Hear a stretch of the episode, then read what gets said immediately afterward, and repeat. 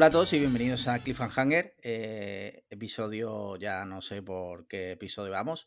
Y el episodio de hoy es un episodio especial porque, bueno, aparte de mí, que soy Alejandro García, Alex Liam, tenemos aquí a Marquino, como siempre, ¿qué tal? Hola, bien, pues muy bien. Hoy ya Sí. grabamos en remoto, hoy toca en remoto. Sí, hoy toca en remoto. Y además tenemos un invitado muy especial que se conecta desde el otro lado del Atlántico, que no es otro que el mismísimo Ángel Jiménez, Nuestro jefe. Nuestro jefe. ¿Qué tal? Hola, ¿qué tal? Eh, muy bien preparado esto, ¿eh? No se sabe ni el, ni el número de programa que tenéis. Sí, sí. Ya nos Guay. está metiendo caña desde el minuto uno. Sí, sí. La verdad es que, bueno, pero le honra que, que ha venido. O sea, Sí. otro igual ni se atrevería a, a- a grabar con nosotros. Bueno, el caso es que hemos invitado a Ángel porque queríamos comentar algunas cosas con él, ya que Ángel vive en Estados Unidos, concretamente en el estado de Georgia, ¿no?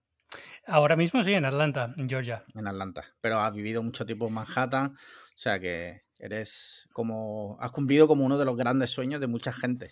Sí, hombre, todavía me, tengo muchas ganas de volver, pero bueno, es lo que toca ahora y vamos, si, me, si me das a elegir yo me volvía mañana, pero bueno, ah, por ahora toca, toca Georgia. Muy bien. Pues mira, eh, normalmente empezamos hablando de las preguntas que nos hacen los oyentes. Si te parece, las hacemos contigo. En este caso, no te, no te preocupes que he, he procurado seleccionar algunas que no te comprometirán demasiado. Vale, vamos. ¿Vale?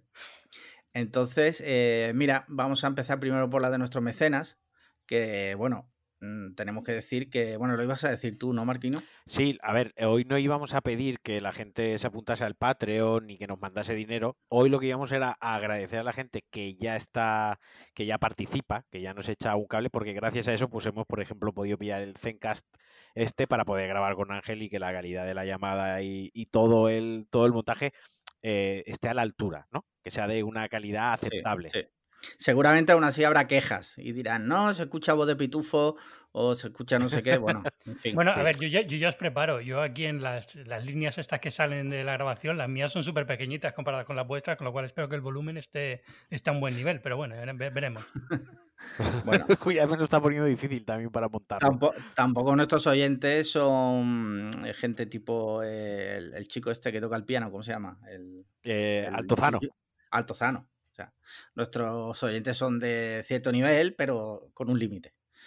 Pero bueno, Mira. Lo has descrito muy bien. Con un Sí. límite, la descripción perfecta del oyente de Cliffhanger. Mira, si, te parece, vamos con la primera pregunta, ¿vale? Que le hace Adrián, nuestro amigo Adrián. Dice, bueno, la preguntita es, ¿preferís cenar en un restaurante de primerísima, tipo Hero Dreams of Sushi, acompañados de Greta Thunberg, o con vuestra pareja en un sitio de esos que echan ketchup a los espaguetis? Abrazos. Si te parece, Ángel, Pues yo con Greta Thunberg, porque imagino que no comerá pescado y así como yo el doble. hostia, esa es buena. Ya buena. está, ya he desmontado la que contestamos nosotros ahora. Sí, sí, sí, sí. Lo que no dice es quién paga. Eh, no pregunta quién pagaría. Bueno, Tienen más dinero ella que yo, así que Eh, ella, Por eso te digo. Vale, o sea, ha sido directo, o sea, lo tenías clarísimo. yo clarísimo, Sí, sí. pero también, también digo que a mí Greta no me cae tan mal como a vosotros, o sea, que parece muy, una chica muy No, a simpática no, hacer no, dos horas no, eh, pero disculpa, ¿eh? Yo estaba en el sitio donde ella se pone con el cartel. O sea, Aquí- aquí... Se habló ¿En de Greta. En. Suecia. ¿Es en Suecia, en Finlandia? En ¿Dónde Suecia, no, no, no, es en Suecia, en Estocolmo. Hay un puente donde ella antes, ahora ya no, porque obviamente pues la agenda y lo, lo famosa, la repercusión, mejor dicho, que tiene y demás, pero antes todos los lunes por la mañana se ponía en el mismo punto exacto, que es un puente que está más o menos por el centro de Estocolmo, por una zona donde hay varios edificios históricos, ¿no? Y, y se ponía siempre ahí. Ese, ese fue donde yo te empecé a trolear con carteles Eh, correcto. justo antes correcto, del coronavirus, uno que ponía coronavirus gratis. Exacto, era como, fue como dos semanas antes del coronavirus. Vale, vale, vale. Eh, tengo que decir, Ángel, que nosotros, cuando salió aquí el tema de Greta Thunberg hace ya bastante, Sí, salimos en su defensa. sí, sí, sí, sí. O La sea, ese, ese- defendimos, o sea ese episodio que- se lo ha perdido Ángel. Sí. No, no, no, yo lo escuché y por eso precisamente pensaba que estabais así. Ah, vale, encuentro- vale, vale. Esta es la, la táctica de Cliffhanger que cuando defendéis algo parece que lo atacáis, cuando atacáis algo parece que lo defendéis y así que siempre quedáis bien, claro. Vale, vale, vale. Siempre tenemos una escapatoria. Bueno, y a ver, eh, Marquino, cuéntame, ¿tú qué preferirías? Repíteme bien la pregunta, otra vez, la sintaxis, porque yo como los sí, oyentes, Sí. o sea, a nivel medio. Mira, ¿Preferís cenar en un restaurante de primerísima, tipo Hero Dreams of Sushi, acompañados de Greta Thunberg o con vuestra pareja en un sitio de esos que echan ketchup a los espaguetis? Yo también eh, lo del, lo del sushi con Greta, por ¿Sí? supuesto. A ver, sí, porque, joder, aunque Ángel se lo tome a cachondeo, nosotros defendemos a Greta y yo la defiendo mucho. O sea, aprovecharía para preguntarle algunas cosas, ¿no? Para tener una conversación interesante. Y aparte, sí. pues comería yo más también, como, como dice Ángel. Vale, yo discrepo, yo preferiría ir con mi mujer a un sitio malo y te explico por qué. Yo he tenido la suerte de ir a sitios bastante buenos en mi vida. Solo tú. Entonces, solo yo no. Quiero decir, eh, qu- quiero decir que no me llama la atención. A ver, me llama la atención ir a giro, pero no querría ir sin mi pareja, porque compartimos ese placer y ese gusto por los sitios así buenos. Nos ha dejado Ángel como las peores parejas del mundo. No, para nada, para nada. Simplemente. es simplemente discrepar. Bueno, Eh, mira, pasamos a la siguiente pregunta de José Mateo Bustamante, nuestro abogado en caso de problemas. Dice, pregunta, creo recordar que no comentasteis nada del final de Bojack Horseman. Y Marquino la seguía, ¿no? Obra maestra absoluta en mi opinión. No sé si Ángel la habrá visto. Sí, entera.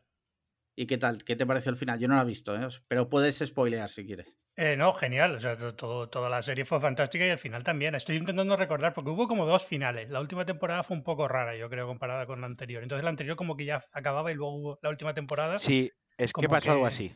Yo tengo la sensación de que me gustó el primer final o, el prim- o me hubiera gustado que- acabase un par de episodios antes y por alguna razón siguió dos episodios más y el final también está bien, pero vamos, no, ah, la serie es cojonuda, pero me quedo con, con el primero. Yo eh, de acuerdo, estoy de acuerdo con Ángel. O sea, la serie mola mucho y el Sí. tono, el tono es bastante seco de la serie. El humor es muy adulto, si se puede tratar de humor, porque en realidad es una serie de drama, ¿no? Y, y creo que ahonda en, en dramas que los, los focaliza, los personifica en una persona de éxito de, de Los Ángeles venida a menos, pero creo que son dramas y problemas, sobre todo de, se- de seguridad en uno mismo, por los que todos hemos pasado en algún momento de nuestra vida. Así que es una, lo que dice Ángel, es una gran serie, o sea, que sea de animación, que no sea un prejuicio para nadie para no verla, ¿eh? porque la animación simplemente es el medio que han elegido para narrar la historia, pero, pero hay que Es verla. como- Exacto. Mira, yo la empecé a ver en, en el confinamiento y la verdad que creo que no era el momento más eh, apropiado como para ver una serie así, porque en el confinamiento, pues yo por lo menos andaba con la cabeza un poco loca. Entonces no me estaba enganchando, así que nada, prometo, porque todo el mundo que la ha visto dice que, que está genial. Sí, Así sí. que a ver si me la pongo. Muy bien. ¿Qué más tenemos por ahí? Mira, última pregunta que le hace Venga, va. Ignacio González. Ignacio González, no, González, perdón, que es nuestro corresponsal en, en Luxemburgo, un sitio súper divertido. Dice, pregunta para vuestro programa. ¿Qué superpoder elegiríais y por qué? Las opciones son volar o poder hacerte invisible. Esto me suena a que ya lo hemos respondido. Esto ya lo Esto lo habéis, re- lo habéis respondido. ya. Sí, Sí, sí, ¿no? sí, sí. Pues elige tú, Ángel, que eres el único que no ha Sí, respondido. exacto. Ha- Hacerme invisible, por supuesto. Sí, Sí, hombre, claro. aquí hablamos ya de que eh, dijimos que todos los ejemplos que se nos ocurrían de hacerte invisible eran un poco... A ver, ya- sí, ya me acuerdo lo de quitarte la ropa y tal, Sí, sí, claro. comer y tal, guay, guay, guay, guay, pero... ¿Tú qué harías eh, siendo invisible? es que puedes hacer lo que te dé la puñetera gana, ¿no? O sea, Claro, que- claro, pues, yo- hacer lo que quieres.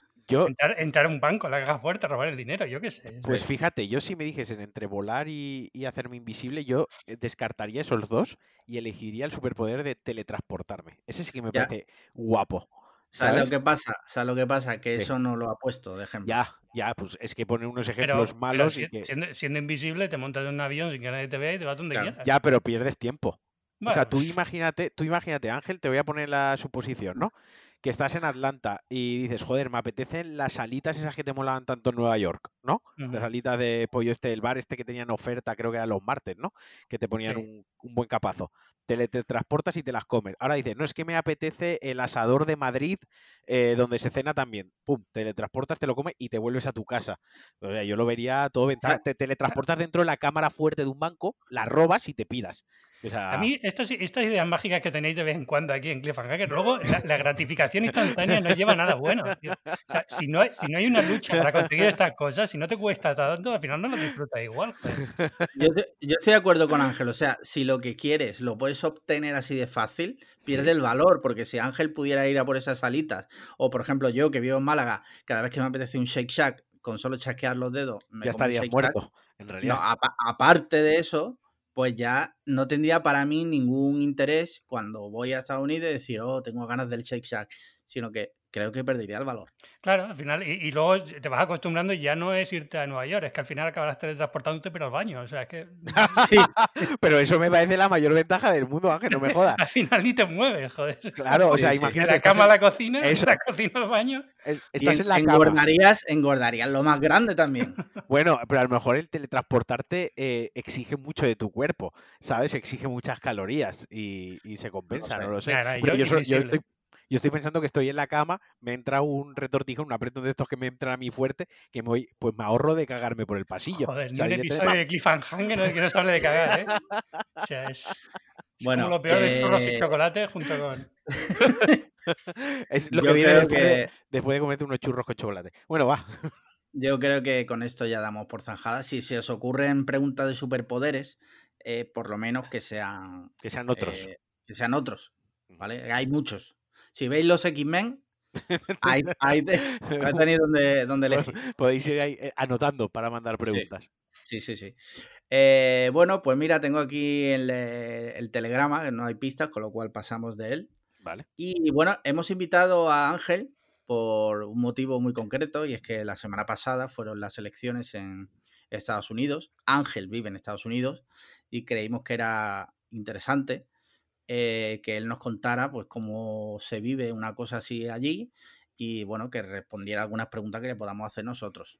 Entonces, ante todo, mm, la pregunta básica es cómo se viven unas elecciones en Estados Unidos. Bueno, pues está con un montón de estrés, evidentemente. Eh, de todas formas, ya que el único experto que hayáis encontrado soy yo, ya lo pone mal la cosa, ¿no? Pero pues yo de política tengo más bien poquita bueno, idea. Bueno, que hemos encontrado o, que ha querido venir Ángel, eso tú no lo sabes. Pero en general, muy, muy estresante y está más durante el día y al final del día. O sea, seguimos aquí contando votos, o sea, que estamos ya una semana. ¿Aún? Oh, no, no, espérate, que esto no acaba hasta. O sea, las elecciones, el fin del conteo de votos, yo creo que es principios de diciembre, o sea, no es. Bueno, de todas formas, Ah, cuando, aquí... cuando, aquí se dice que ha ganado alguien un estado o lo que sea, lo que están diciendo es que tal y como va el recuento es imposible que el otro gane o muy difícil que el otro gane. Pero realmente el conteo oficial no está certificado hasta principios de diciembre y el la votación del presidente, que la hace el colegio electoral, no se hace hasta el 13 de diciembre. O sea que aquí seguimos. en Georgia acabas de decir que recuentan.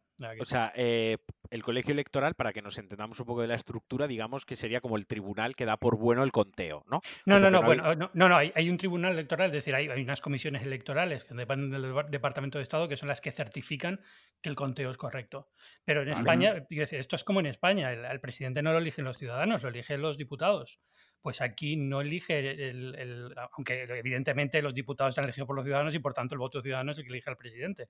Y aquí lo que pasa es un poco diferente porque lo que eligen los ciudadanos es el colegio, eh, lo que dicen los ciudadanos es quiero elegir a Joe Biden o quiero elegir a Donald Trump, presidente de Estados Unidos, y el colegio electoral de cada estado, que está formado por los congresistas y los senadores, eh, tiene, que, tiene que acatar lo que decide la gente y votar a esa persona. Entonces, cada estado tiene los suyos, hay 538 en total, para que el presidente salga tiene que tener más de 270 votos y, digamos que el, colegio electoral hace lo que piden los ciudadanos, pero eh, todo el Estado vota lo mismo. Es decir, no es como en España que puedes tener diputados dentro de una comunidad de diferentes eh, partidos, sino que aquí, eh, si la mayoría de la gente quiere a Biden presidente, todos los congresistas y senadores de, Georgia, por ejemplo, en este caso, votarán a Biden a pesar de que algunos serán republicanos y otros demócratas. Ajá. Joder, pues mira, interesante, no tenía ni idea. Vale, pero eh, porque para hacernos una idea también, porque mm, lo que he leído yo esta semana, mucho por Twitter, era mucho meme, ¿no? En plan de jaja, el país más avanzado del mundo y tardan dos semanas en contar los votos. Es, pero por, hacernos, por hacernos una idea, eh, creo, creo que el, estado que más población tiene es California, ¿puede ser, Ángel? Sí, sí, sí, sí. Y tiene cerca de unos 38, 40 millones de habitantes. O sea, California tiene casi la población de España para hacernos una idea. Sí, sí, sí. Y son 52, 56 estados, 52, ¿cuántos son? 50. 50 estados.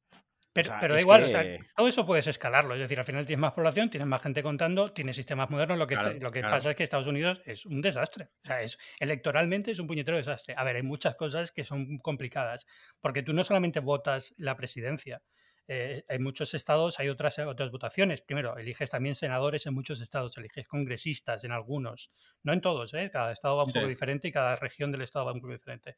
Y luego votas también leyes, es decir, en, en Oregón han aprobado el uso recreativo de drogas, en no sé qué han aprobado otra cosa, en California han aprobado esto de que los trabajadores de Uber no tienen por qué este, ser en nómina, todo este tipo de, cosas también se votan, con lo cual... o sea, aprovechan, aprovechan la votación, aprovechan la infraestructura de, de que se ha preparado para que la gente vote para votar varias cosas. Claro, es que, es que votar, en realidad, votar cuesta muchísimo dinero.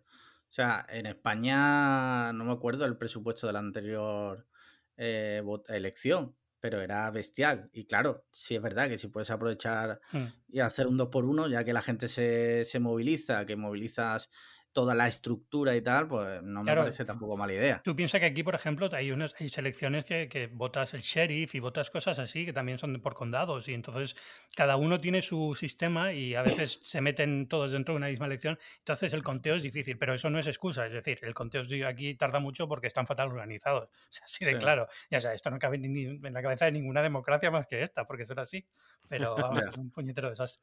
Ya, ya. Y una pregunta, Ángel, ¿tú puedes votar? Yo no, yo no, solamente pueden votar ciudadanos estadounidenses. Ciudadanos, vale. O sea, incluso Green Card y tal no podrías votar. El, el, Ángel hace esto que pasa siempre en todas las elecciones españolas, que sale el típico que pone, mi padre me ha dado 50 euros para que vote al PP, pero lo hace con su mujer, le da 300 dólares para que vote a Trump. Para que vote a Trump. le compra el voto. Luego, otro tema muy complicado, eh, bueno, muy complicado, ¿no? Simplemente que Trump dice que las los votos no son legítimos, ¿no? Y no sé en qué punto está ahora mismo. Bueno, a ver, pero... Eh, esto es una chorrada. Es decir, los votos son completamente legítimos. Lo que dice no, sí, sí, digo, lo que dice sí, sí, Sí, sí, A ver, él, está intentando poner todas las demandas legales que puede, pero no van en ninguna parte porque realmente es muy difícil. Y es decir, puedes encontrar un caso de fraude, gente que se muere el tío y, pide el voto por correo del tío y vota como si fuera su tío, ¿no? Eso, eso pasa a veces. Pero estamos hablando de 100, 200, 300 votos dentro de millones. Es decir, no es fácil fácil hacer un fraude masivo dentro de unas elecciones porque hay muchísimos mecanismos de control. Entonces, eh, y esto en un país como Estados Unidos, que digamos que el mecanismo de control es más complejo porque aquí no tiene un DNI o tal, es que también esta es otra, otra parte, ¿no? Aquí no, hay una identificación oficial, es el carnet de conducir o otros vehículos, ¿no? Pero, pero, pero aún así es muy difícil hacer un engaño masivo de cientos de miles de votos que necesitarías para justificar que las elecciones se le han robado, porque Biden, va ganando por, Biden, Biden, depende como quieras decirlo, va ganando por 5 millones de votos. Hombre, 5 millones de votos eh, que sean mentiras, muy jodido. ¿eh? O sea, es imposible. Sí, sí. Y, y, claro, el tema este que dices que no hay DNI, y es verdad que no hay DNI en Estados Unidos, cuando una persona va a votar, ¿cómo se identifica? Generalmente con el carnet de conducir, que casi todo el mundo tiene aquí cuando cumple 16 años, porque te lo regalan prácticamente. Y, y, si no, y aparte que lo necesita, porque es raro que haya transporte público en muchos sitios, pero, pero si no puedes pedir una identificación, tú puedes identificarte, ah. tú puedes pedir un, un ejemplo, un, equivalente al DNI, ¿no? Una, una identificación que es un permiso de conducir que no te permite conducir, pero te identifica. Sí puedes enseñar que eres verificado en Twitter, Alex. Exacto, también. Con la foto. Eso, también vale. Con el helado. Te presentas allí con un helado, ¿sabes? Te lo pones medio la cara y presentas la foto de Twitter, tío. Y nada más aparecer ya le dan el voto a Trump, ¿no? Exacto. Eh, es, la broma, ¿no? Vale. Eh, bueno, eh, aunque todavía no oficialmente no se ha investido presidente, la realidad es que, iba a decir Donald Biden, la realidad es que Joe Biden es el ganador, ¿no? Entonces, mi pregunta es, eh, ¿tú cómo lo ves? O sea, eh, ¿cómo crees que va a cambiar a partir de ahora Estados Unidos? Porque llevamos cuatro años que se ha convertido, la verdad, en... Mira, con que esto vuelva a ser medio normal, yo me conformo, o sea, así de claro. Con que este tío de repente quite cinco o seis órdenes ejecutivas que ha hecho que son una locura automática y, digamos, se recupere un poco el tono y la forma normal de hacer las cosas, yo creo que no, yo me digo con un canto a los dientes. Eh, lo que decías antes es el ganador. Hay que tener en cuenta una cosa, que puede ser el ganador por votos, que Hillary Clinton, por ejemplo, ganó a Donald Trump por votos, Pero eso no quiere decir que ganes las elecciones, porque como hemos dicho antes, dependes del colegio electoral. Entonces, aunque, aunque ganes por X millones, puedes aún así perder las elecciones. En este caso, Biden va a ganar las dos cosas, ¿no? Que es lo que tiene que hacer. Pero, pero bueno, eh, ya te digo, la, la cuestión es que eh, yo te, sigo tocando madera, porque tampoco tengo todas conmigo de que esto acabe así. Pero si Biden acaba diciendo, bueno, es que hay mucho follón, o sea, piénsate que todo lo que está intentando hacer Donald Trump eh, a, nivel legal y a nivel eh, subrepticio de cambiar a todo el departamento de defensa, cosas así que están pasando que son un poquito, te, ponen un poco de los nervios, ¿vale? Em, también es verdad que después de cuatro años estás como a la mínima que salta, ¿no? Pero, pero vamos, que es. Eh, yo creo que, eso, con que vaya un poco a lo normal, y de hecho Biden es un candidato que incluso a los demócratas tampoco les, mm, digamos, a los más a la izquierda demócratas, que por favor nadie haga una traslación directa de la izquierda y la derecha estadounidense a la española, porque no tiene nada que ver. Es decir, aquí los demócratas y la izquierda se parecen más a nuestro centro, incluso a nuestro centro derecha. Hay que irse muy a la izquierda para encontrar algo parecido a lo que sería el PSOE ideológicamente. Eh, pues eh, digamos que Biden incluso para ellos era un candidato como muy, muy ambiguo, ¿no? Es casi, casi lo más centrista que se puede ser en Estados Unidos y lo que, está bien, porque así por lo menos puede trabajar también con los republicanos y lo que sea, ¿no? Pero, pero digamos que está en ese, en ese nivel que, bueno, la gente más radical no le cae bien porque realmente no es ambicioso ni está intentando mover una agenda tradicionalmente demócrata y, lo bueno es que a los republicanos probablemente lo toleren mejor que si fuera un candidato como, yo que sé, Alexandra Ocasio Cortez o Bernie Sanders o alguien que fuera más a la izquierda del partido. Vale. A mí una cosa que me gustó, que fue unas declaraciones que hizo, era que una de las primeras cosas que va a hacer era reconstruir el, el gabinete del coronavirus, ¿no? Que, bueno, es que es, un choteo, tío. O sea, es que aquí estamos, estamos con 200.000 casos diarios y el que se supone que está al frente, que es el vicepresidente Pence, está de vacaciones, tío. Y nos quejamos de lo que pasa aquí. Nos quejamos de que uno se vaya a hacer submarinismo dos días. Exacto. durante, el, durante el valle entre una ola y otra, que es que ya no había casi casos en España. Que yo, yo entiendo que desde el punto de vista de la óptica queda muy mal hacer submarinismo, yo lo entiendo perfectamente, pero es que esto es muchísimo más grave. Es que realmente no se ha hecho nada. Piensa que también un poco la, la idea de Trump es nunca Trump nunca se ha preocupado específicamente por el coronavirus, salvo cuando le ha afectado directamente a, a nivel de imagen le importa cero y menos, ¿vale? A él estaba más en hay que abrir los, negocios cuanto antes. Y, mm, entonces, bueno, eh, ahora que está más ocupado en, intentar salvar su imagen con el tema de la pérdida de votos y tal, pues está, está eso, no está el coronavirus. hay, un vacío completamente ahora mismo en, Estados Unidos un desastre de competencias transferidas a comunidad, bueno, a estados, no a comunidades, comunidades, iba a decir, a estados y tal, y nadie sabe muy bien qué hacer ni cómo se va a hacer solucionar las cosas, pero están subiendo muchísimo los casos y eh, en algunos estados están realmente con todas las camas ya ocupadas en hospitales y demás. El caso, claro, la pregunta que yo hago, entonces, eh, Trump eh, desmanteló totalmente lo que hubiera o no se estaba investigando a nivel del país nada del coronavirus solo los, laboratorios privados o cómo, cómo fue?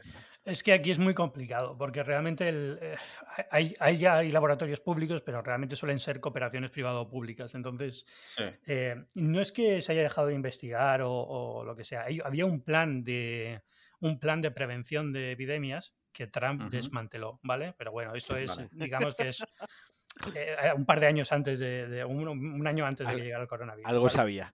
Sí, exacto. No, pero esa, esa típica chorrada que él, pensó que quedaría muy bien porque es algo que montó el gobierno anterior y su, su base de votantes, digamos, una de las eh, de los drives que tiene, una de las de los impulsos que tiene es que todo lo que haya hecho Obama no vale. Entonces, digamos que jugaba un poco a favor de esa, de esa narrativa. Lo desmontó por completo. Tampoco hubiera pasado mucho. Es decir, que si hubiera estado este plan activo, a lo mejor se hubiera respondido un poquito antes, pero hubiéramos estado en una situación yo creo que muy parecida, porque es una epidemia. ¿Qué vas a hacer, tío? O sea, al final es, es, te hubiera atacado igual, ¿no? Y, entonces lo que pasa es que los laboratorios sí están funcionando. A ver, hay un descontrol enorme, ha habido muchísimo descontrol en el mensaje de qué hay que hacer. No ha habido ningún tipo de coordinación en los cierres, con lo cual aquí todo está abierto, restaurantes, bares y tal, sin ningún problema. Hay algunas restricciones, pero muy poquitas, y puedes hacer una vida más o menos normal. Y, claro, el problema de todo esto es que no parece que vayan a cambiarle esta, esta idea y están subiendo mucho, mucho los casos. Entonces es preocupante. Ya, ya. Eh, joder, la verdad es que no sé. Este hombre que ha visto cuatro años, la verdad es que No sé Bueno, tu opinión. yo- mi, opi- dime. mi opinión es simplemente que, cuando la gente piensa lo de es que los políticos, los políticos, ojalá mm, elegir a alguien que no fuera un político, esto es lo que tienes. O sea, yo prefiero Ya, un claro. político que, Ya, que a lo mejor no hace nada, pero es, eh, diplomático y puede negociar con, con ambas partes y mantiene un, cierta, un cierto, Compos- una una compostura, exacto, una O postura. una digamos, profesionalidad que se le una- presupone a un exacto, una decencia que a lo mejor no te gusta y no es lo tuyo y odias la política. Lo entiendo perfectamente, yo también. Pero esto es peor, tío. O sea, pero muchísimo peor. Ya, ya. En fin, pues entonces, eh, claro, mm, es que las diferencias con España son grandísimas a la hora de No, no, las sí. elecciones. Aquí Sí, hay muchos partidos, allí, aunque, a- aunque hay más, eh, porque en realidad había más candidatos, si no me equivoco, ¿no? Kanye West Ka- Kanye West también. ha ganado 20.000 votos. A ver, hay, hay realmente partidos ahí. ¿Pero eso es real? Sí, sí, sí, sí, sí. Bueno, O sea, eh, no, está- no en todos los estados, se presentaba por algunos estados, porque algunos estados tienen, para tú presentarte como candidato a la presidencia, tienes unos plazos, evidentemente. Y entonces él no cumplió algunos de los plazos y algunos requisitos. Y no cumplía algunos, entonces algunos estados no podías votar por él, pero en otros sí, creo que sacó como 20.000 votos, una, ridículo, evidentemente. Sí. Pero, pero sí, sí, no, hay, cuatro, hay otros partidos, está el Partido Liberal, el Partido Verde, pero realmente son muy pequeñitos, entonces es dos partidos y punto. Claro, Vale, vale. claro. Sí, sí, sí. Me ha explotado la cabeza, ¿eh? Yo pensaba que todo eso era como una fantasía. no, Que, que no, No, no, no, realidad. no. En, algunos estados en, el, en la papeleta te ponía Kanye West y podías votar.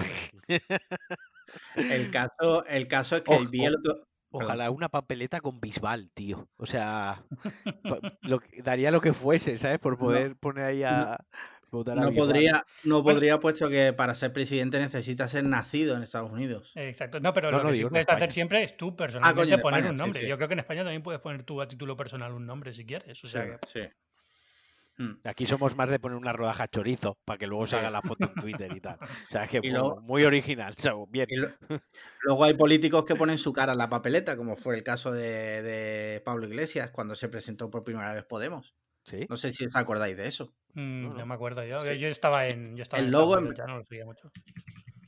El logo, en lugar de- del logo estaba su cara.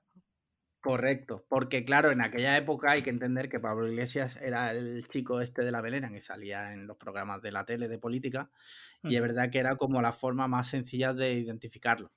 Entiendo, entiendo. Pero, pero era la foto carné o era una foto así bien. Era, Es la, no, la del imagino que conducir, era- Ángel. me imagino que era una bien. Si, si lo encuentro luego la foto, la paso. La típica foto de la la- orla de la universidad que nadie sale bien porque el fotógrafo es Con el berete. Sí, sí, sí. Mira, os voy a pasar, eh, luego lo pondré en redes sociales también. eh, os voy a pasar la, la imagen por el, por el chat este interno que tiene. Y ya vosotros me decís si es que me deja pegarlo. Si no, bueno, no pasa nada. Bueno, pues yo creo que con esto un resumen sencillo, porque en realidad todavía, todavía no hay presidente electo. Ya, eh, eh, la votación del presidente es, eh, es el 13 de, de diciembre, creo. Entonces, creo, ¿eh? Nadie que, si alguien me ha equivocado un día o dos, me, me lo echo en cara. Pero creo que ese es el día Ah, no, no, no. el- Si te has equivocado un día, te vamos a decir que eres un cuñado, como Vale. cuando nosotros nos equivocamos con el Touch Audi. O sea, esto está apuntadísimo. Creo que, ese es el, creo que ese es el día en el que el colegio electoral vota oficialmente quién será el próximo presidente de Estados Unidos. Pero hasta, hasta entonces aquí siguen contando. Y de hecho hay muchos estados que no van al 100% todavía del conteo. A pesar de que ya está claro, por ejemplo, California, que va para Biden. Vale. A mí me interesa otra cosa de Estados Unidos, Ángel. En mañana Sí. es día 12. ¿Vas a recoger tu PlayStation 5? Ah, es No me verdad. la he comprado, entonces no va, a- no va a estar agotada, o sea que no Oh. creo. No, Hostia, y... ¿pero por qué? ¿Por qué no te la has comprado? ¿Porque te vas a comprar la Xbox o porque... No, solo, solo tenía dinero para una y es la que le he comprado a, a Martino. ¿no? Para- la veía, Ah, vale, la vale, veía vale. venir, la veía Te la, he venir. te la he mandado a tu casa de Valencia. Bien, bien, genial, porque estoy ahora aquí, así que eh, fenomenal, la podré disfrutar. Vale, vale, vale. Bueno, No, pues yo ver, creo ver, que... me voy a comprar, no, iba a decir, me voy a comprar la. o sea, sigo pensando cuál me compro. Probablemente me acabe comprando la Play 5, sí. Ah, pero bueno, Sí. ya veremos. sí. Bueno, eh, esperemos que sí, porque en este podcast somos de, de Sony. O sea, De somos momento piperos. sí, hasta que nos patrocine otro, que no nos Hombre, Hombre, es que no- patrocina pero es nadie. que esto no hay- como todo. ¿Pero a qué juegos? Si es que el Demon Souls. Joder, eh, tienes el PSN Plus Gallery, eh, tienes el Miles Morales de salida. eh, hombre, Tienes, la movida es- esta que si es te que- pones en el... Dime, dime, Ángel. No, que me da cosa estar pensando en la cantidad de dinero que me voy a gastar en esta mierda. Porque Sí, luego, aparte, sí, que si 80 dólares por juego, que si no sé qué, que si no sé cuántos. ya, ya. No, creo fin, que me lo compre ya- hasta pasado un tiempo. Yo me voy a esperar a la PS5 Pro. Sí, dentro de dos años, ¿no? Dentro de dos años. Sí, bueno, pues yo creo que cuando haya PS5 haremos un capítulo especial porque los dos la hemos pillado. Así que con esto terminamos el tema USA. Y ahora, Sí. si te parece, eh, otro tema interesante. Y es que ayer fue la keynote de Apple donde presentaba los nuevos ordenadores con su nuevo chip M1. O sea, abandona Intel y hacen su propio, su propio chip con su arquitectura y demás. Y bueno, Ángel es un, es un periodista tecnológico, con lo cual nadie mejor que él como para comentar un poco así Sí, por para que no metamos la pata nosotros. Sí. Vaya. Eh, quería preguntarte, porque yo, yo vi la keynote y la verdad a mí me dejó muy frío. Y yo quería preguntarte, ¿tú cómo lo viste? Bien, los dos ordenadores tienen Touch ID. Vale. Gracias. vale. Vale, vale. Bueno, O sea, a ver, o sea, es que no, no es una keynote al uso y no es nada que te salvo que estés justo para comprarte un ordenador, es que te da un poco igual, ¿no? Porque no es un producto que vaya a comprarte tan. Y, y el- y que la gracia de todo esto es que prácticamente la keynote fue para decirte todo va a ser más o menos igual, pues entonces es como que algo que te queda frío, ¿no? No hay nada especialmente interesante. Pero, pero está bien, o sea, yo creo que les ha salido un chip cojonudo. Vamos a ver, tengo que probarlo, ¿no? Pero yo creo que ha salido un chip cojonudo. Es que ese, claro, yo creo que ese es el problema, porque en otras keynote, cuando han presentado hardware revolucionario, han sacado algún desarrollador que muestre, mm, pues mira, Sí. estamos trabajando en este juego Mm. o estamos trabajando en este software, y en este caso no, porque claro, Bueno, también porque Había que hablar mucho grabado. del procesador, pero también piensa el, eh, que en cualquier caso, como no han cambiado el diseño de las máquinas y es la misma máquina, pues también es como que le ha le ha quitado un poquito de gracia, ¿no? Si hubieran hecho un rediseño así gordo, pues habría quedado mucho Ya. mejor. Ya. ¿Y qué te iba a decir? Eh, te iba a decir algo, claro, no presentar, solo presentaron los ordenadores más básicos, que son el MacBook Air, el Mac Mini, bueno, y el MacBook Pro, Pero el pequeño. 13 el pequeño, sí. Eh, eh, realmente los tres ordenadores a nivel tecnológico son iguales, ¿no? Prácticamente. eh, hay hay algún cambio porque el, el chip, digamos, hacen lo que se llama chip binning, que es básicamente cuando el chip tiene algún fallo en alguna parte, le Sí. quitan uno de los núcleos y dicen que es un chip de menos núcleos o le bajan el, el clocking y tal. Y entonces, bueno, es como, como un chip menos potente, pero en realidad la máquina que lo fabrica es la misma, está fabricando los mismos chips siempre, ¿no? Pero Sí. entonces es, es un poco lo que va a leer, por ejemplo, tiene un, uno menos, un núcleo menos, el, el Pro y, y demás, pero por lo demás son prácticamente iguales. Eh, eh, de hecho, el Air y el Pro ahora se quedan muy, muy parecidos. ¿Qué pasa? Que como uno tiene ventilador y el otro no, pues probablemente el Pro pueda mantener las mejores velocidades durante más tiempo, mientras que Air empezará a reducir un poco la velocidad y ahí es donde se notará más la, la diferente potencia, ¿no? Pero, Sí. pero bueno, en general sí. A ver, a ver, todo esto hasta que yo no lo pruebe tampoco es que ellos dicen 3,5 veces más potente o 5 veces, es que hasta que no lo pruebes y Claro. 5 veces más potente que qué, comparado con qué, qué tipo de, de- que yo no dudo que vayan a ser máquinas muy buenas, porque ya lo eran, y yo creo que viene bien eh, que Apple rompa con Intel porque el Intel realmente no estaba haciendo nada interesante. Llevamos años Sí. con la misma velocidad de proceso en, en, eh, aunque Intel diga que cada procesador es mejor, realmente lo que es mejor es que tiene más núcleos. La velocidad de proceso single core sigue siendo la misma desde hace mm, Para- cinco años prácticamente. para, para la gente como yo que no, que no tenemos eh, los conocimientos que tenéis vosotros, esto que estás comentando es como si tú dices que tienes una fábrica, ¿no? Y dices, mi fábrica ahora eh, es más potente trabajando y lo que haces es meter más mano de obra, pero la mano de obra sigue siendo igual de eficiente. Obviamente, al final, por, por número de trabajadores sacas más trabajo, pero lo que interesa en realidad sería que sean más eficientes, ¿no? Por así Exacto. eh, entendernos. O sea, básicamente es eso. no me des 16 núcleos, dame 7, pero que trabajen muy Que bien. trabajen. Esos 7 Eh, núcleos. Y eso es lo Sí. que un poco promete esto, ¿no? Que ahora por fin vamos a poder tener un, cada año procesadores que sean mejores en este núcleo simple, aparte de que luego tengan más o menos núcleos, pero que este núcleo simple sea que- mejor. y ahí está parte de la magia de la duración de la batería, ¿no? Porque imagino Sí. que optimizar los, o sea, a más núcleos, más consumo. Si Sí. optimizo, si con menos núcleos los optimizo para que rindan más, empieza la magia de la batería que dura más, se optimiza mejor los tiempos de carga, entiendo, ¿no? O sea, desde el desconocimiento. Sí, más o menos. Al final ahí también influye la velocidad a la que vayan y tal, el, el clocking que le tengas y demás. Pero bueno, al final es. Apple tiene una ventaja muy clara que es que al controlar el chip y al controlar el, el, el software puede hacer ajustar eso muy, muy, muy bien. Y es lo que está haciendo con estas máquinas y por eso estás viendo, pues eso, 18 horas de autonomía y cosas así. Sí. Que bueno, luego habrá que ver en, en tareas reales, pero bueno, para ver vídeo y tal, 18 horas, pues está muy bien. Sí, el caso, claro, yo este verano tuve que comprar un, portátil porque se jodió el que teníamos y compré un MacBook Air, un i7, eh, 16 gigas. Eh, claro, mm, ves la keynote y, es eso lo que tú decías, ¿no? Eh, dos veces, 3,5 veces más rápido, cinco veces más rápido, porque claro, más rápido que qué, eh, más rápido cómo, o con qué aplicación, porque eh, Adobe hasta enero creo que era, no, no iba a estar disponible, ¿no? El Photoshop no, eh, tiene el Lightroom, pero el Photoshop no. Y, Premiere y todo esto más allá. Entonces, bueno, pues, bueno eso, esa es la parte que va, que va a haber que ver con más detalle, porque aunque no esté disponible, digamos, la versión nativa, sí que vas a poder utilizar el, las de iOS. las de iOS. No, son las de iOS, las, también las de, digamos, las versiones de Intel emuladas con un Rosetta. Ah, Entonces, eh, tú puedes seguir utilizando la aplicación de Photoshop y probablemente vaya comparable a cómo va en el último Intel, porque como el procesador esté más potente, pero la emulación le va a costar un poco, pues al final se te queda lo, comido por lo servido y se te queda más o menos igual, ¿no? Pero, pero claro, ahí lo gracioso será ver cuando empiecen a ver las aplicaciones perfectamente adaptadas y ver qué se le puede sacar. Claro. Yo lo que sí vi súper bien, el precio del Mac Mini. O sea, el Mac Mini siempre es un ordenador que, que como ordenador de casa, me parece que además por precio y por prestaciones, está súper bien. O sea, de hecho tengo un amigo que se, ayer mismo conforme lo presentó, si no recuerdo mal, lo, lo, llegó a pedir.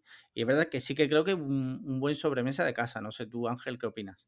Está, está bien, a ver, yo es que no soy muy de sobremesa últimamente, pero vamos a ver, está, está muy bien. Además, al final es que con Apple es lo de siempre, es que hay poco, tanto, poco donde elegir que dices, mira, claro que te encaja, porque es que no hay otra opción si no quieres eso. O sea, el, el, iMac, pero ya viene con pantalla y te sale más caro, ¿no? Entonces, bueno, es, lo que toca. Pero está bien, la última versión que hicieron estuvo muy bien con Intel y, está, también, también pinta muy bien. Creo que tiene alguna cosita menos, no tiene gigabit Ethernet y cosas así, pero bueno, eh, cositas que para profesionales a lo mejor se importan, para el común de los mortales, pues da un poco igual. Claro que un profesional normalmente no se va a comprar un Mac Mini, se comprará un Mac Pro el día No, pero eh, la gracia de los minis es que podías poner tres o cuatro juntos con tener gigabit Ethernet y, y usarlos todos como un una, red neuronal. Exacto, como una red de ordenadores para hacer tareas de renderizado y, sentirte súper hacker, ¿sabes? Sentirte súper chunguísimo. Estoy renderizando mm, la foto de las vacaciones con mis padres, ¿no? Pero hay siete iMacs mini conectados entre sí. Sí. Eh, es que, claro, está aquí Marquino que no tiene, no es usuario de, de, Apple, entonces no sé, me siento como Marquino, ¿tú por qué no te compras un Mac? Pues no tengo la necesidad. O sea, yo en la universidad, cuando entré, cuando empecé la universidad, me compré un MacBook eh, blanquito, muy bonito, en 2009, que lo, aún lo tengo porque me parece súper bonito. No sé si lo recordáis el modelo, si lo tenéis en mente. Eh, ya está muertísimo, porque está muertísimo, pero lo guardo porque me gusta. Simplemente que como en casa utilizo PC de sobremesa con Windows para jugar sobre todo, que es lo mejor. Y pues al final el portátil también he tirado de Windows por la facilidad pues, de pasarme archivo, de, de, trabajar siempre con lo mismo. Y que luego, a mí es que me toca mucho las narices el tema de que para ampliar la RAM te tengas que gastar un dineral, que no poder cambiarle la gráfica, no poder... A mí me gusta cacharrear con el ordenador al final. estos nuevos procesadores te van a encantar porque la RAM ya va metida dentro del procesador. Sí, exacto. Ayer cuando lo vi, como que lo tuve que leer cinco veces para procesar la información, porque en mi cabeza no entraba que avance es que la RAM vaya dentro del propio procesador y, que, eh y que no la puedas cambiar. O sea, esto es, si se te rompe la RAM, pues cambias todo el procesador. Claro, si se te rompe básicamente es que no se te va a romper la RAM. Bueno, es, como, es como en el teléfono, pues igual, la RAM va metida en el chip de memoria, en el chip del teléfono, en el mismo procesador y ya está. Y al final eso lo que hace es que vaya un poquito más rápido, que puedas optimizar ciertas cosas, que puedas compartirla, ¿no? según quien la necesite en cada momento, la gráfica, el procesador, el motor neuronal, lo que sea. Pero yo, bueno. yo antes, yo, yo, antes era como tú, Marquino. o sea, cuando me, tuve mi primer Mac, que fue en 2008, eh, yo era como tú. O sea, al principio era como, pero es que es un cambio de paradigma y una vez que pruebas, eh, en tu caso no ha pasado, pero una vez que lo pruebas, ya no hay vuelta atrás. O sea, por lo menos en mi opinión y la mayoría de gente que conozco que se ha pasado Mac, eh, una vez que lo pruebas, ya no hay vuelta atrás. Es, verdad que para jugar no, pero... Es una secta, tío. Esto es una secta. Sí, así de claro. Una vez está en la secta, está en la secta y todo el mundo es tu enemigo. Ya está. Ponte las pilas, Marquino. Pásate a Mac. Es que si no, me voy a tener, me voy a tener que buscar otro. Otro, tercer mejor amigo, ¿no? Venga, va. Sí, sí, un tercer mejor amigo, sí, sí. Muy bien, pues yo creo que con esto bastante resumido la keynote de Apple. Ya veremos qué pasa en el futuro y, con los otros ordenadores, porque en realidad solo presentaron tres. Falta el iMac, el Mac Pro y los MacBook Pro más potentes como el 16 pulgadas y demás. Así que veremos qué pasa. Muy bien, pues mira, eh, si te parece, hablamos de videojuegos, porque esta semana ha sido movida en Apple, en, elecciones de Estados Unidos y también en videojuegos, porque se ha presentado ya la, Xbox. Eh, ayer fue su, su, bueno, ya se podía comprar. ayer se, fue su se dice lanzamiento. Sí, ayer se lanzó la, la, consola comercialmente es que me he eh, entretenido porque de repente me ha aparecido aquí en pantalla el GIF de los negros de la ya, Es que a lo tienes que estar pendiente de lo que estamos. Eh, ayer, se, ayer se puso a la venta ya para todo el mundo las consolas de review las consolas de prensa había llegado hace como 15 días aproximadamente ya a las redacciones y demás. Y igual que PlayStation, todos ya tenemos a alguien en el TL, todos tenemos algún amigo, algún conocido que ya tiene la Play en su casa y que ya tiene la Xbox. Ayer se lanzó la Xbox. Eh, creo que también ha habido problemas de stock, al menos en España. Quiero decir, creo que si hoy queréis comprar una Xbox no os va a ser posible. pero creo que creo que solo de la X, ¿no? De la S sí que había. De la S sí, pero claro, la S es el modelo pequeñito este que va más recortado y demás. Pero vaya, que la consola quitando de los memes que han salido, porque algunas parecía que iban mal, luego han sido fake y luego tal, Parece que la consola está muy bien. Parece que la pega que le pone principalmente la gente es que la interfaz se comparte con la de Xbox One por la política esta que tiene ahora Microsoft que quiere aunar eh, todos sus servicios de videojuegos como si, pues eso, como los juegos como servicio, como tal. Entonces dicen que la sensación de estrenar una consola, de estrenar algo nuevo, como que se difumina un poco. Pero más allá de eso, la gente contentísima pues con los tiempos de carga, pues cómo se ve la consola, los 60 frames, la retrocompatibilidad. Y hoy, eh, precisamente en el Game Pass, que es el servicio este, el Netflix de videojuegos que tiene Xbox, celebrando o aprovechando la salida, el lanzamiento de Xbox eh, Series S y X, ha incluido ya el EA Play, eh, dentro del Game Pass. Quiere decir que tú tienes también ahora sobre unos 67 juegos aproximadamente de, Electronic Arts también incluidos en el Game Pass. Entre ellos está el Jedi Fallen Order, que es el último juego de Star Wars que ha salido. Y además eh, tienes hasta el 31 de enero, tienes un mes de prueba gratis de Disney Plus. Ah, joder. Y han comentado pues que van a hacer ahí pues de vez en cuando algún partner, algún acuerdo pues con Netflix, con Disney Plus y demás, pues para dar meses gratis, pruebas. Pero escúchame, Escúchame una pregunta. ¿Dónde está el negocio? Bueno, ellos saben. ¿Dónde está el negocio? Ángel, ¿dónde está el negocio? Claro, ¿dónde está el negocio? Hay que preguntarles a ellos, tío, yo qué sé. Claro, es que aquí hay el, algo. El, negocio, el negocio está en que tú probablemente pagues una mensualidad y al final juegues tres horas al mes. O sea, a lo mejor tú no, o, Marquino no. Sí, no. Pero el usuario medio, al final es eso. Si yo me compro ahora la, la mensualidad, a ver, sin ir más lejos, el PlayStation Plus. Yo me, conecto al PlayStation Plus una vez al mes para bajarme lo que estén dando gratis. Pero realmente no les saco partido porque rara vez juego lo que dan gratis y tampoco es que sea una cosa que yo esté jugando una barbaridad. Entonces, al final es eso. Ah, de la misma forma que hace dinero Disney Plus, pues porque la mitad de la gente que tiene Disney Plus al final no ve nada. Sí, sí. Es que, claro, yo desde fuera, ¿vale? Yo nunca he tenido Xbox, yo no sé nada de Xbox. Lo más parecido a la Xbox es una vez que fui a una casa rural, se lo llevó un amigo y estuvimos jugando al juego de ping-pong de Rockstar. Y eso es lo más parecido que yo he estado a, la Xbox. Y claro, yo lo veo desde fuera y digo, joder, el servicio es demasiado bueno. O sea, mm, a un precio muy asequible. Hmm. Sobre todo porque si te compras la Xbox Series S con, y te pones el, el Gold Pass o como, se llame, eh, por un precio muy reducido, tienes un huevo de juegos, tío, y de servicio. A ver, yo, yo, lo pienso igual, es decir, yo estoy muy tentado de hacer eso porque hay muchísimas cosas que quiero jugar que no he jugado. Se lo comentaba Marquino cuando vino a hablar de, de, Xbox. Yo, yo, he sido, tuve la Xbox original, era muy de Xbox, pero después de la 360 me pasé a PlayStation. Entonces he estado, en PlayStation durante la última generación prácticamente entera en PlayStation y, y muchísimas cosas que me he perdido. No, no, las, no las he jugado y son juegos que están dentro de la cultura, de la cultura popular porque eran súper importantes, el Ori, el no sé qué, no sé cuánto. Con lo cual, es, eh, para mí es un buen momento para jugar eso, que todo el mundo ha jugado, pero yo no, y, ver qué tal. Pero bueno, o sea, yo, yo entiendo también que se acaba muy rápido. Es decir, estos servicios te parecen genial cuando lo ves por primera vez. Dices, oh, tienen este juego, tienen este juego, pero una vez juega ese juego y al otro, ya el resto tampoco te interesa. ¿Os da la sensación que pasa un poco lo que comentábamos con mi superpoder de teletransportarte y que las cosas no te cuesten realmente el valor que tienen? Sí, sí, sí, eso también, porque eso me pasa con los emuladores, por ejemplo, de máquinas, el MAME y tal, que me pongo todos los juegos del MAME y de repente los tengo en el ordenador y digo, ¿y ahora qué juego? sí, pero ahí está un poco, a veces la gracia de los emuladores es cacharrear para hacerlo ir bien. O sea, el proceso hasta que lo consigues hacer bien. Luego cuando lo haces ir bien ya tienes esa satisfacción y jugar no te llena tanto.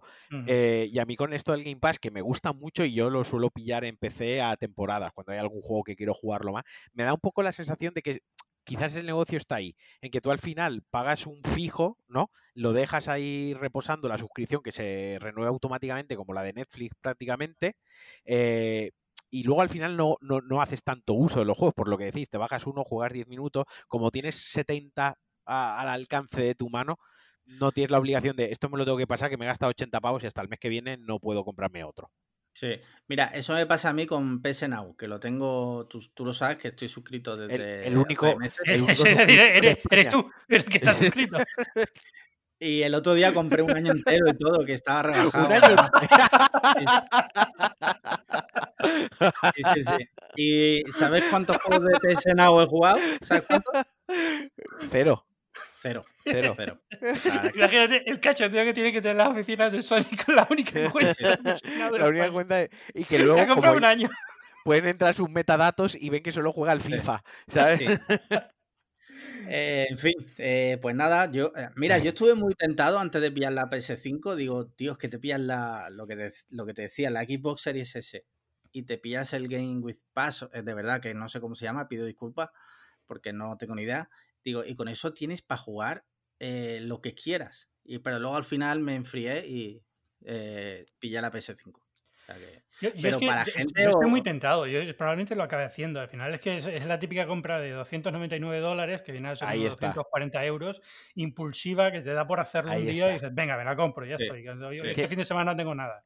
Es que si se pone en perspectiva, 300 dólares o 300 euros, eh, y que no suene frívolo, pero si lo pones en perspectiva no es tanto dinero eh, para lo que dice Ángel. De este mes, vale la Switch. Este, este mes no me he dado ningún capricho, este fin de semana estoy aburrido, no tengo con qué cacharrear, venga va, me dejo llevar un poco, me caliento, pam, 300 pavos y te la compras, porque siempre está en la mentalidad además, o al menos yo cuando hago estas inversiones digo, bueno, y si no me gusta el mes que viene la vendo en el FEX, ¿no? Que luego es mentira, luego te la comes con patatas, pero te autoconvences a ti mismo de que no es tan mala idea, te calientas y acabas soltando, acabas comprándola. Sí, sí. En fin, eh, pues nada, habrá que ver qué pasa cuando eh, pasen los meses, porque es verdad que ahora estamos al principio de la generación y pues nada, todavía no ha salido ni la PS5, o sea que... Hoy hemos hablado muy poquito de actualidad, pero eh, yo quería hacer una pregunta, aprovechando que está Ángel también para que dé su punto de vista. Hoy en el grupo de Telegram, que se ha puesto un poco candente el tema de la vacuna. La vacuna, sí. Vosotros, si mañana hay una vacuna, eh, ¿Os vacunaríais? Yo ya lo he dicho en el grupo y te lo digo a ti, de primeras, de primeras, si no es obligatorio, de primeras creo que no me vacunaría, porque lo primero, no soy de riesgo, y lo segundo, me gustaría esperar, tío, porque aunque, aunque en el grupo han, argumentado a favor de que, bueno, esos los médicos y tal, y eso es muy seguro, pero, joder, es que se ha, creado la vacuna en meses, tío. No, no, sé. Igual es porque soy un ignorante, pero yo creo que no se puede saber si dentro de dos años puede dar algún problema. A ver, eso, te puede pasar con todo. Yo creo que sí. O sea, al final eh, yo, a ver, yo estoy con, con, Alex aquí. Es decir, al final es. Eh, eh, yo no soy grupo de riesgo, creo, tengo asma, pero muy pequeño, muy poquita asma, y en general no creo que sea un grupo de riesgo. Y, entonces hay gente que probablemente necesite esa vacuna mucho antes que yo. Pero si, por ejemplo, me dicen es que para viajar vas a tener que estar vacunado, pues evidentemente me vacuno, no hay ningún problema. es más, es, una cuestión de quién la necesita primero a que no vaya a hacerlo. Evidentemente que lo voy a hacer igual que me puse en su día la del tétanos o cualquier otra. O sea, no tiene mayor, mayor consecuencia. Mm. Yo creo que es que también se ha desviado un poco el debate. Para mí el debate está más en si debe de ser obligatoria o no. ¿Vale? Porque ya estás hablando de vacunar a la gente. Eh, quiero decir, ahí, ahí se difumina un poquito las líneas de la libertad, de lo que se puede hacer, de lo que no se puede hacer, de lo que se debe hacer o de lo que no se debe hacer. Más allá de que si tiene cada uno la elección propia, pues lo que dice Ángel, si tu trabajo es viajar mucho porque eres corresponsal, porque eres comercial, porque cualquier historia, ¿no? Y un requisito para poder viajar es estar vacunado y, es imprescindible para desarrollar tu actividad y, ganar tu pan, pues oye, al final te acabas vacunando. O si vives con tu madre que es muy mayor o tienes contacto con gente que, pues dices, oye, me vacuno no por mí, ¿no? Sino por los que... O mm. también si tienes un, trabajo en el que estás muy expuesto. Claro, por ejemplo, exacto. Pues imagínate que trabajas de cara al público en, un, en el primar de Gran Vía. O sea, ah. que ahí entran al día millones de personas. Yo, lo, que, lo, que, yo quiero decir al final es que eh, yo no le tengo miedo a una vacuna. Es decir, si, si, si, está aprobada, por muy rápido que se haya aprobado y la gente dice, oye, esto funciona, pues yo me la pongo. Y puede haber un caso que sea malo y que sea el mío y me toque y ya está, ¿no? Te puede pasar. Pero en general confío en que las vacunas que se están aprobando, a ver, me gustaría esperar a que hubiera más, porque hay como cinco o seis candidatos en desarrollo. más o menos van a venir todas en los próximos meses. O sea que al final es también una cuestión de, oye, espérate que haya cuatro o cinco, porque alguna tendrá menos efectos secundarios o no, no tendrá que estar a menos 70 grados como la de Pfizer o, cualquier cosa, ¿no? Otra, o que sea un nebulizador nasal en vez de tener que inyectártela, cosas así. bueno, pues por comodidad prefiero esperar un mes más y ponerme una que sea más fácil. Pero vamos, eh, cero problema en ponérmela. Yo, de todas formas, lo que se hablaba de que la tenían que hacer obligatoria, yo le veo lagunas, ¿no? Porque, vale, tú haces, eh, tú la haces eh, obligatoria, ¿vale? ¿Cómo obligas a la gente? O sea, la gente que no quiera, le vas a mandar a su casa una patrulla de la Guardia Civil o, cómo lo vas a hacer. Porque eh, sí, en la teoría es muy fácil, pero a la hora de hacerlo. o sea, yo lo que quiero, la información que yo quiero, la información que yo quiero es. Me la tienen que pinchar en el culo. Es la información que, la importante. A mí lo que me importa es. Coño, porque a, mí, a mí personalmente le tengo. o sea, yo no le tengo miedo a las agujas, faltaría más, ¿no? Eh, pero dentro del pavor que le tengo, o más o menos, a que me pinchen, a tatuarme, a todo este rollo, que me pinchen en el, en el culo no me mola. Me han pinchado alguna vez. Tienes, eh, tienes culito sensible, ¿no? Sí, yo tengo un culito estupendo. O sea, no nos vamos a poner aquí a hablar de mi culito más que nada porque además no puedo, no puede haber un refuerzo visual. Esto es un podcast, ojalá. Aunque puedo subir de portada del capítulo mi culo. Pero bueno, eso es otro tema. El tema está en que, que, siempre me ha dolido mucho. O sea, es una cosa que le tengo terror. Es como te voy a pinchar. En el culo no, pínchame donde quieras. En el ojo. en el ojo, si hace falta.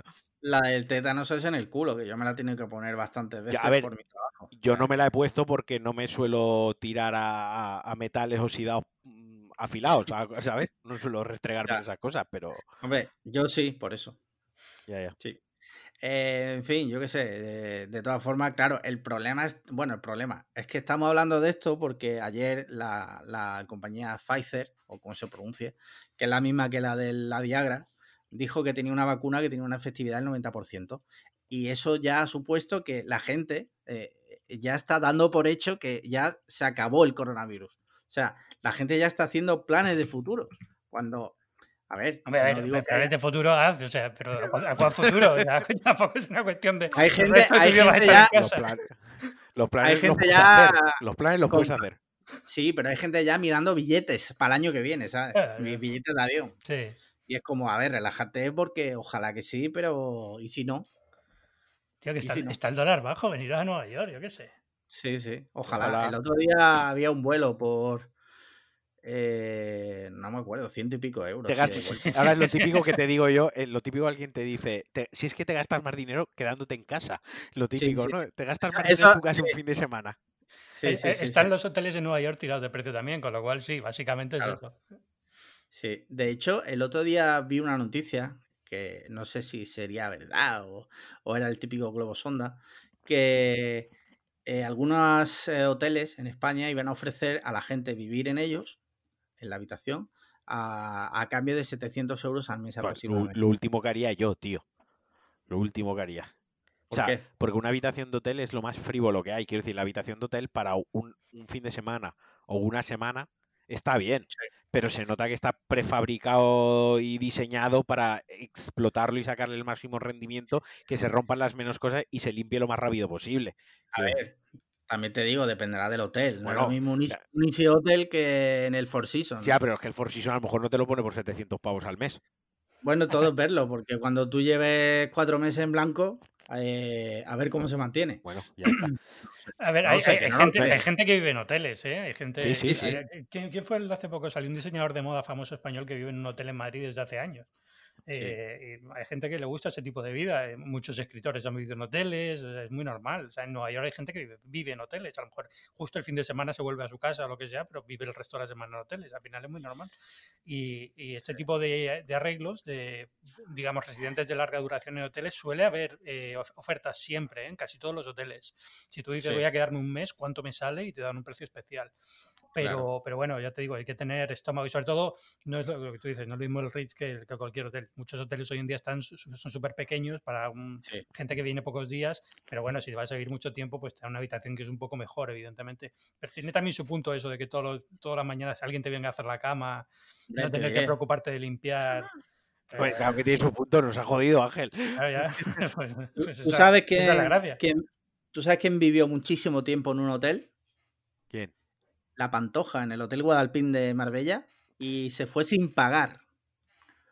Se fue sin pagar, la denunciaron, o sea que Bueno, también ha vivido una temporada en la cárcel sin pagar, o sea, que- eh, eh, sí, de verdad. En fin, yo creo que dejamos ya el tema Sí. vacuna coronavirus. Vamos a pasar a algo un poquito más ligero, si os parece, ya vamos terminando, que es el tema series y películas. No sé, Ángel, cómo lo llevas tú, porque claro, ha llevado una semana bastante dura. No sé si te ha dado tiempo a ver alguna serie en estos días. Sí, he visto Queen's Gambit, eh, creo en España Ah. Gambito de Dama, ¿no? sí, sí, sí, Brutal. Qué pasada de serie, tío. y ahora qué te has flipado con el... Ahora quieres ser ajedrecista Ay, profesional, Yo ya soy, yo ya soy, ya soy Grandmaster en, en ajedrez después de Ah, la serie. Estoy ya haciendo, viendo las jugadas en el techo todos los días. Yo la, yo, la, yo la estoy viendo y voy por el quinto capítulo, creo que hay siete, ¿no? Está muy bien hecho, son 7 o Tú- 8 episodios. eh. El próximo Sí. ordenador de Ángel no va a ser ni para producción de vídeo, ni para trabajar, Sí. ni para jugar. Va a ser una mega computadora como una habitación solo para jugar al ajedrez. El No, Deep yo Blue, yo ¿no? reconozco, reconozco que yo sé, sé mover las piezas, pero nada más. Y, y siempre eh, he tenido como una doble, y esto lo reconozco, es un tema de, de- de autoestima personal, pero siempre he tenido esta doble idea de me gustaría jugar, pero sé que voy a ser muy malo. Y me Sí. siento estúpido siendo malo jugando al ajedrez, así como jugando al parchís soy malo, soy malo. Jugando al ajedrez, si Sí. soy malo, siento como que no doy la talla intelectualmente, con lo cual prefiero no jugar y ya está. Me, me- me intimida mucho en ese sentido, ¿no? Y, ve- y ver que la gente, sobre todo ves esta serie y ves el- al nivel al que se juega cuando ya eres semiprofesional y profesional y que hay tantos reglas y movimientos y jugadas ya preestablecidas que la gente se sabe de memoria y tal, que dices tú, ¿y esto cuándo voy a poder hacerlo yo en mi puñetera vida? Vamos. Sí, Yo- A mí me, me pasa igual, quiero decir que yo me sé los movimientos, yo he jugado lo típico de en un campamento, venga, vamos a jugar al ajedrez, pero de estrategias y eso, o sea, ni puta idea. Yo, yo no me voy a tirar al piste porque me vais a trolear por todas partes y no voy a dar nombres. Pero voy a decir que con una persona me aposté una cerveza con una partida de ajedrez y Sí. cuando nos dimos cuenta yo llevaba 16 cervezas seguidas ganadas. Y al final le dije, Sí. mira, olvídalo, vamos a tomarnos la cerveza, deja de jugar, pagamos una cada uno porque si no te voy a arruinar totalmente. O sea que más del todo no se me da. Vale, Bobby Fischer, lo que tú digas. No, ¿Sabes lo que me gustaría hacer a mí? Es, eh, y siempre he tenido curiosidad por ver cómo funcionan las partidas callejeras en Nueva York y tal, las típicas que salen siempre en las películas, que sí que existen de Sí, verdad. Tú bueno. vas ahí a Washington Square Park en Nueva York y está todo el mundo sentado delante Esa de se, la puede, esa se puede ganar, ¿no? Porque es callejera. Si vas a perder, le pegas una bajazo al otro y... Pero Sí, tengo ahora- mucha curiosidad por ver cómo funciona, porque sé ahora- que hay que pagar. O sea, sé que se paga para jugar. ¿Ah, no- sé- Ahora, lo, ahora lo, que, lo que va a pasar, Ángel, es que por hacerme la bromita nos vamos a apostar tú y yo una cerveza a una partida de ajedrez que vamos a retransmitir en Twitch. Ya lo montaré ya, yo. ya casi que te doy la cerveza gratis. yo Ah, no, no, porque- no. Oye, ¿y por qué no mejor jugar al juego este chino, el Go, ¿no? ¿Es el Go? Sí, el Go. Ah. Pues me, parece, me pasa un poco lo mismo. O sea, menos porque no sé realmente el Go, tengo una idea de cómo funciona. Alguna vez he jugado una partida, pero ya no me acuerdo. Pero tengo la misma sensación, ¿no? Es uno de estos juegos que, que la gente que juega ya juega a un nivel tan grande que te da Sí. un poco de miedo empezar porque es, es que hasta llegar a ese nivel voy a tardar una barbaridad y requiere una inversión de tiempo y, y esfuerzo muy grande y mientras tanto soy el tonto. O sea, mientras tanto voy a ser el idiota que, que siempre pierde porque no es capaz de ver tres jugadas por delante.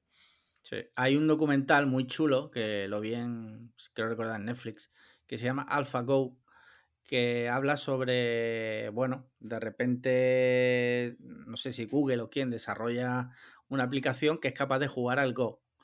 Eh, ¿Qué pasa? Que según los chinos consideran que una máquina, perdón, digo los chinos, creo que son los coreanos, ¿vale?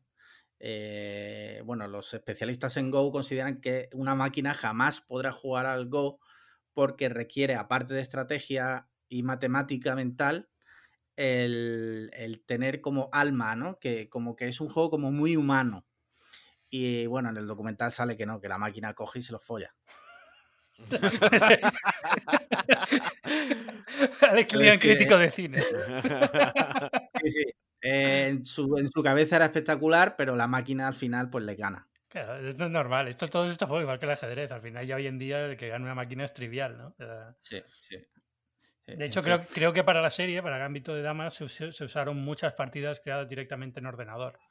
¿Ah, sí? Eh, sí, porque eh, creo que Kasparov o uno de estos era, era asesor del, de la serie y me, me, he interesado por esto, por, por la que está también hecha toda esa parte. A mí, es que es una serie muy buena, incluso aunque no te guste el ajedrez. Yo creo que a mí no es que me llame especialmente el ajedrez, me, me, gustó mucho cómo estaba hecha.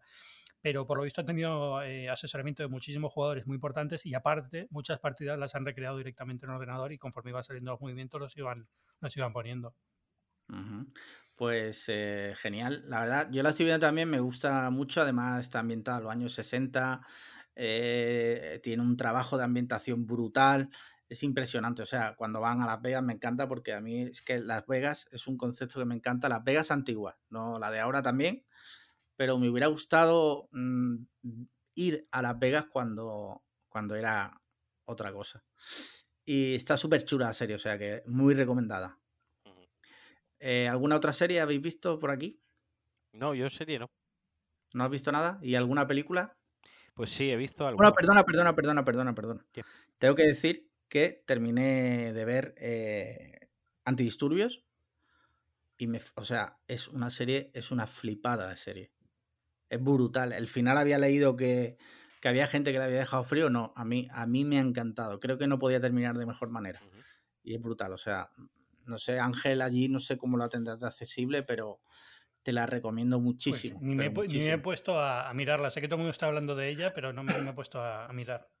Pues está súper bien, tío, porque no solo está bien hecha, sino la trama, eh, los personajes están súper bien construidos. Marquino, además, tú que la tienes fácil de conseguir, míratela porque muy chula, tío. Muy, muy chula. Venga, pues me la miraré. Yo sí que he visto cine, tío. ¿Sí? Eh, he visto una película muy, muy buena y una muy, muy mala. ¿Por cuál queréis que empiece? Por la mala siempre. Venga, pues voy a empezar por la buena. He visto. he visto una que se llama Possessor, que es de Brandon Conenberg, el hijo de, de, Conenberg padre. De David, creo que es. David Conenberg, ¿puede ser? ¿El nombre del padre? David Sí, sí, David Pues es una película de ciencia ficción en el que se inventa, sin hacer mucho spoiler, ¿de acuerdo? Eh, digamos que se inventa una máquina por la cual tú eh, te puedes conectar remotamente a la conciencia de otra persona y controlarla. ¿De acuerdo? Y, este, y esto, esta empresa es contratada por gente que quiere que realizar asesinatos. Ahora imagínate que mm, te quieren matar a ti, ¿no? Por ejemplo, pues yo me meto en la conciencia de tu mujer, te mato, luego me suicido, que parezca un crimen pasional, y ahí, se, y ahí se queda el asunto. ¿No? Sí, esa es la premisa de la, de la que parte. Pero claro, lógicamente, esto está mezclado con toques mm, más de, no diría de terror, más de suspense, cosas que salen mal y, bueno, pues luego la ética que hay detrás de todo esto. Eh, ética, ética ninguna. Claro. Visualmente la película, el estilo visual es muy bueno, la música, los planos, la dirección, o sea, la película es muy buena. Es muy buena, o sea, apunta muy buenas maneras este director. Y luego la película. Perdona que te interrumpa, fue ganadora de, del Secret. Sí. La película, sí. Pues mm, me parece justo, porque la verdad que está muy, muy bien, ¿sabes? Sí, sí. Y además el, el guion también es de Brandon Cronenberg.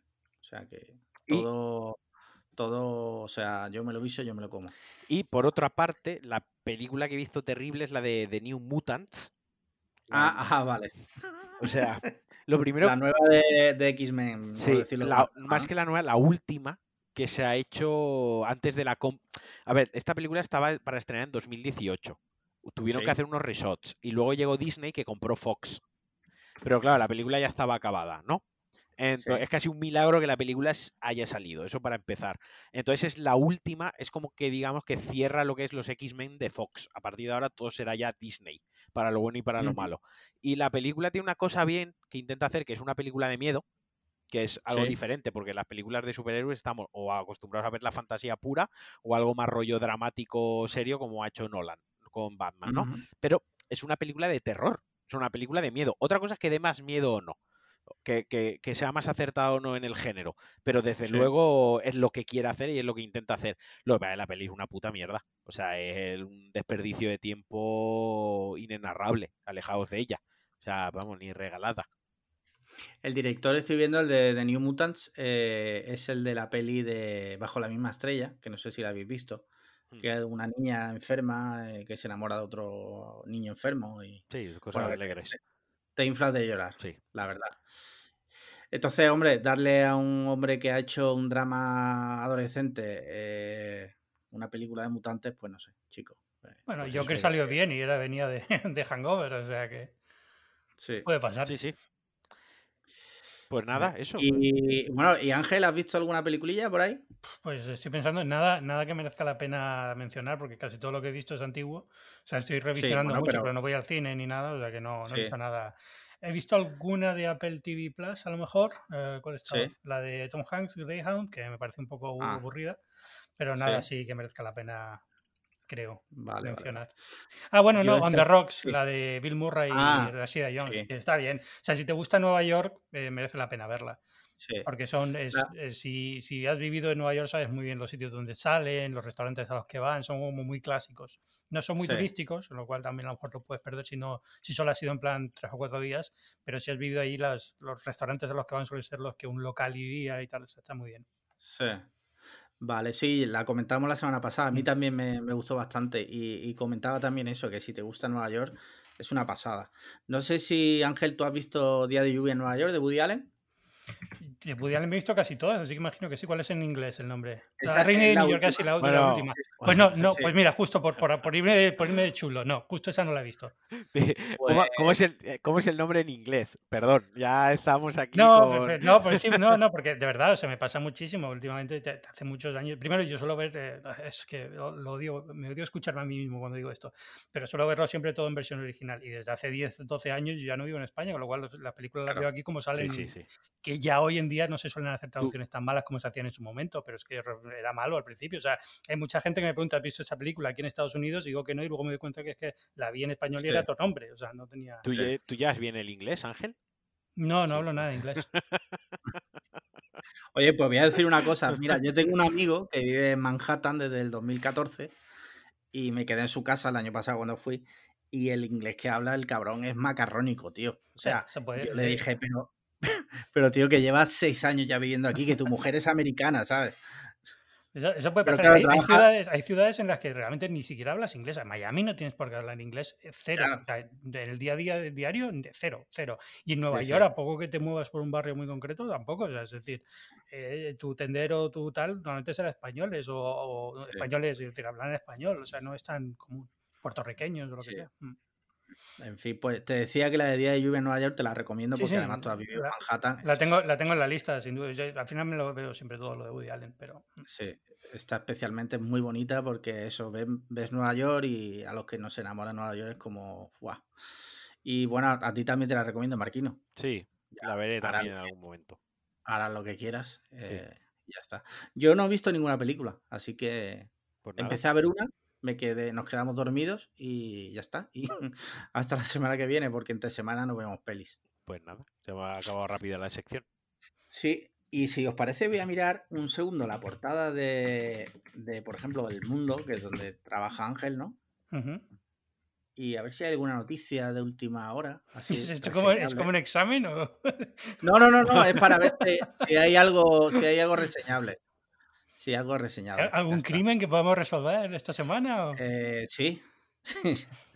Bueno, Eh, hablando de crimen, mientras buscas lo de Netflix, ay, lo de Netflix, lo del caso Alcácer, que, que ya parece que es de Netflix. Ah, hostia, verdad, Alcácer, verdad, verdad. Que se Sí, sí, acercó sí. un, Coméntalo, coméntalo. un sí. chalao que vio la serie muy fuertemente y el documental se fue para allí a la fosa de los restos y encontró unos dientes que pertenecen, que, que se No, no, no, no eran dientes. eran unos eran huesos, ¿no? pero sí, sí. que resulta que, han per- que pertenecen a una de las niñas. O sea, eh, más allá de lo rocambolesco, lo gracioso o el meme o lo que puedas hacer la broma de que un fan de Netflix ha ido y ha indagado, aquí a mí lo que me hizo pensar fue, joder, que mal hicieron su trabajo en su día, ¿no? Para que ahora uno vea una serie en Netflix, se presente allí y encuentre unos restos, encuentre una prueba, Sí.